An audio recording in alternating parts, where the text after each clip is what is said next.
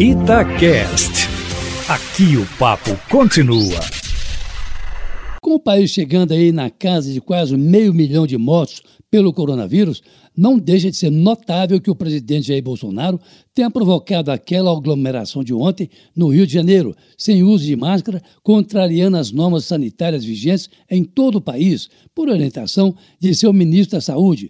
Mas à noitinha o presidente viajou para assistir à posse do novo presidente do Equador, Guilherme Lasso. Hoje, não sem antes comemorar no aterro do Flamengo, que abre aspas, estamos no final da pandemia, fecha aspas, e que as manifestações, como dos motociclistas ontem no Rio, que repetiram a do Dia das Mães em Brasília, o animam e lhe trazem autoridade para agir, abre aspas, em nome do povo, fecha aspas, Aline Eustáquio.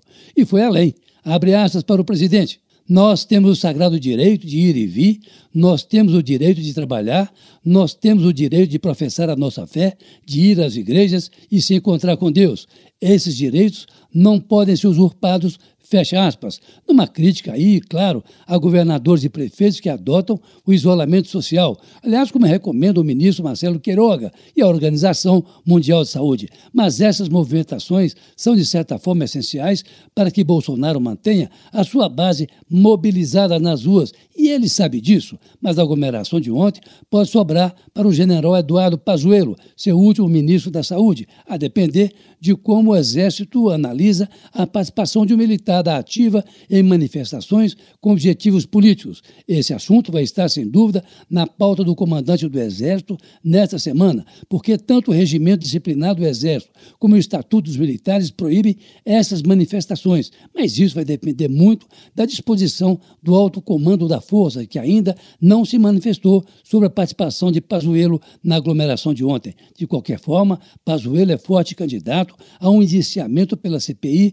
que apura possível possíveis falhas do governo e dos governadores e prefeitos no combate ao coronavírus, sendo o general, de qualquer forma, possivelmente o primeiro a sofrer uma cariação com ministros que antecederam na pasta da saúde, ao mesmo tempo que a CPI deve pedir hoje à Prefeitura do Rio de Janeiro informações sobre a aglomeração de ontem sem o uso de máscaras obrigatórias em todo o território nacional, Aline Eustáquio.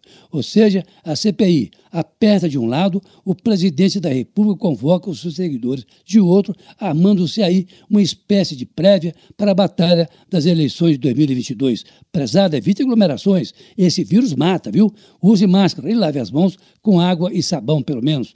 Carlos Lindenberg, para a Rádio Tatiaia.